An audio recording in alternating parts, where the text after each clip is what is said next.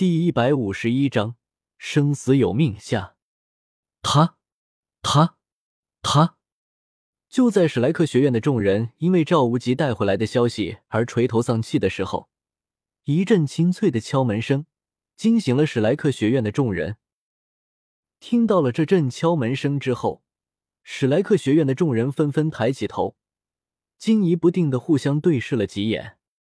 这个贫民区中的贫民区，怎么可能会有人来敲门？最主要的是，从敲门的节奏声音来看。还是笃定院落里面有人，进而非常礼貌的一种敲门方式。想了想之后，弗兰德给史莱克学院的众人比划了一个准备战斗的手势，然后压低了声音，放轻脚步，朝着院落大门的位置走去。别敲了，这就来了。弗兰德故意压着嗓子的话喊完，外面的人果断停止了敲门，似乎。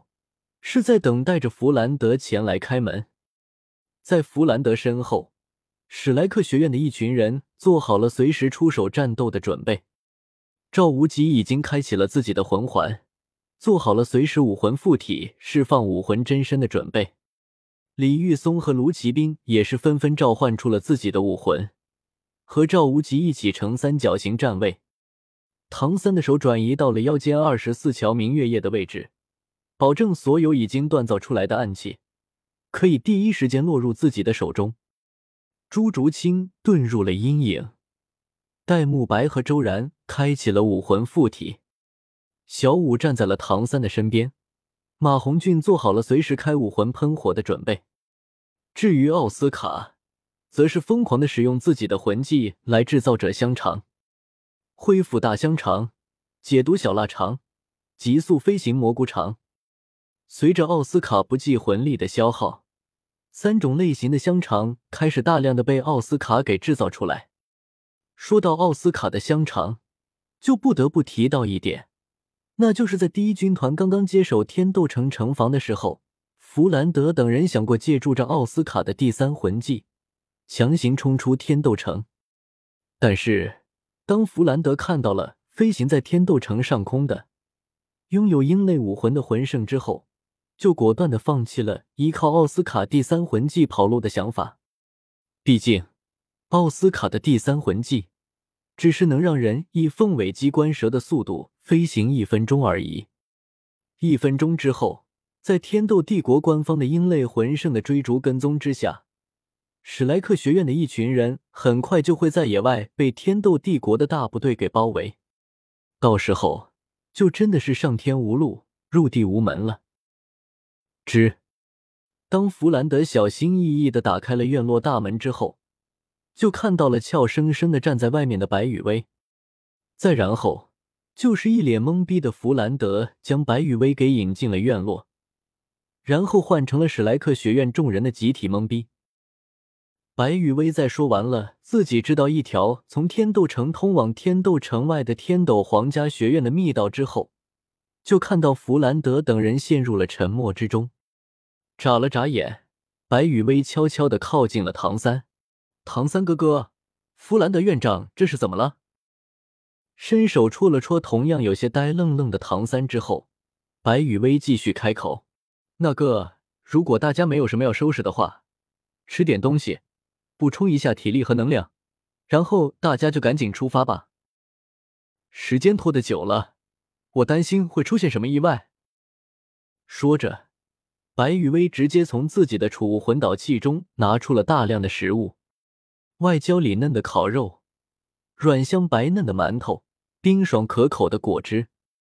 咕嘟，咕嘟，闻着白羽薇拿出来的美食所散发出来的香味，弗兰德等人倒是还好，但是史莱克七怪里面的几位小怪物们，却是忍不住的咽起了口水。雨薇，我这么叫你可以吧？终于，史莱克学院这边还是玉小刚打破了沉默。当然，您是唐三哥哥的老师，叫我雨薇、小白都可以的。说着，白雨薇看了一眼唐三之后，对着玉小刚不好意思的笑了笑。好，听了白雨薇的话之后，玉小刚僵硬的脸上微微扯动了一下，似乎是在笑。随后，玉小刚问出了自己心中的一个疑问：“雨薇，能告诉我你是怎么发现我们在这里的吗？”听到了玉小刚的问题之后，史莱克学院的众人都将目光转移到了白雨薇的身上，等待着白雨薇的回答。是啊，这里这么隐蔽，白雨薇是怎么找到大家的？一时间，史莱克学院里面的很多人都是褪去了心中在看到白羽薇之后，听到了白羽薇说有办法带大家跑路的喜悦，并且隐约间，史莱克学院这边下意识的形成了一个将白羽薇给包围起来的战斗阵型。对于史莱克学院众人的小动作，白羽薇心中不屑的冷笑了一下，毕竟有着神识的存在。